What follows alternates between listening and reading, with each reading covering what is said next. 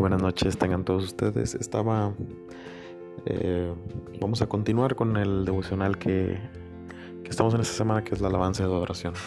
Y para, para entrar este, en el tema, hay un versículo que me gusta mucho que es el Salmo 34.1. Eh, el libro de los Salmos está lleno, lleno, lleno de, de, versículos que hablan de la alabanza. Pero aquí específicamente en, en el Salmo 34.1 nos dice nos dice en una versión que bendeciré al Señor en todo tiempo y continuamente estará su alabanza en mi boca. Si recordamos el, mensaje de ayer, estábamos viendo que la alabanza es un estilo de vida, que la alabanza no solo se, concentraba los domingos en la iglesia, los miércoles, martes, jueves, eh, cualquier día que cualquier iglesia tiene servicio, sino que, que la alabanza era era constante en nuestra vida, ¿no? E, era, era un estilo de vida que cada vez que nosotros nos despertábamos, cada vez que nosotros este, bendecíamos a Dios, bendecíamos a la gente, este, emitíamos una alabanza a nuestro Dios. Y, y fíjense, bendeciré al Señor en todo tiempo. Esto es una bonita reflexión. Bendeciré al Señor en todo tiempo. Cuando nosotros analizamos Eclesiastés, observamos que hay tiempo para todo hay tiempo donde lloramos, hay tiempo donde reímos, hay tiempo donde estamos felices, hay tiempo donde tiempo para amar. Y en todos esos esos en todo ese en todo en todo en todo ese tiempo en nuestros tiempos perdón este pasamos diferentes dificultades pasamos diferentes alegrías. Y, y cuando nos dice la Biblia bendeciré al Señor en todo tiempo nos está refiriendo a eso. Que no importa qué dificultad estemos pasando, no importa, este, aún así no importa eh, qué alegría estamos llevando, sino que en todo tiempo tenemos que bendecir, bendecir al Señor. Porque y continuamente estará su alabanza en mi boca. Fíjense qué, importante y qué, qué bonito esto. ¿Cuántos nosotros no, no, no, en esta semana, cuántos nosotros en la semana pasada, cuántos nosotros al despertar, a veces recibimos una mala noticia? ¿Y cuántos nosotros no, tomamos, tomamos la decisión de, entristecernos? Que, o, tomamos, o, tomamos una decisión de, desanimarnos de todas las cosas. Pero algo que nos insiste David, algo, algo que nos insiste la Biblia, es, es que, que nuestra, nuestra alabanza esté siempre, siempre en nuestra boca.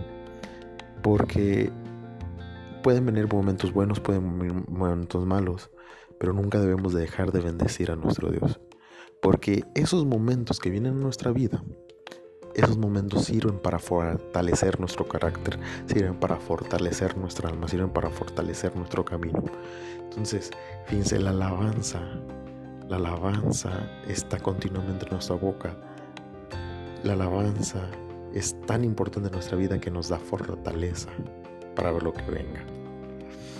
Si recordamos, la, si recordamos el, mensaje pasado, la alabanza no solo se concentraba en la música, sino en todo lo que nosotros le decíamos a nuestro Dios, en el oro, en la exaltación que le daba.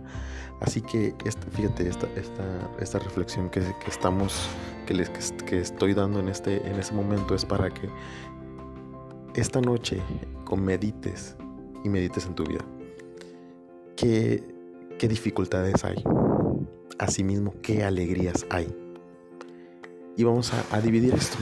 ¿Qué dificultades hay ahorita en tu vida? ¿Estás padeciendo económicamente? ¿Estás enfermo? ¿Hay un familiar? No sé qué dificultades estés pasando. ¿Qué es lo que vas a hacer? La Biblia nos da una linda opción que a la vez es difícil, pero que es lo mejor porque dice en todo tiempo bendice al Señor. Cuando tú, cuando tú estás triste por lo que estás pasando, aún en tu tristeza puedes bendecir a nuestro Dios. Porque la Biblia nos dice que hay tiempo para llorar y no, no tiene nada de malo. Pero aún así, en, ese sentimiento, tú puedes levantar tu, tu, cara al cielo, tú puedes levantar tu boca, puedes, eh, perdón, alzar tu boca, tú puedes levantar tus manos, lo que tú quieras hacer.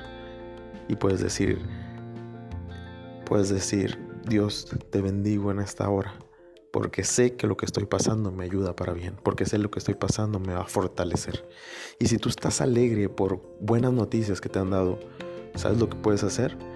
Levantar tus manos igual, levantar la cara al cielo, alzar tu voz y decir gracias Dios porque tú me bendices.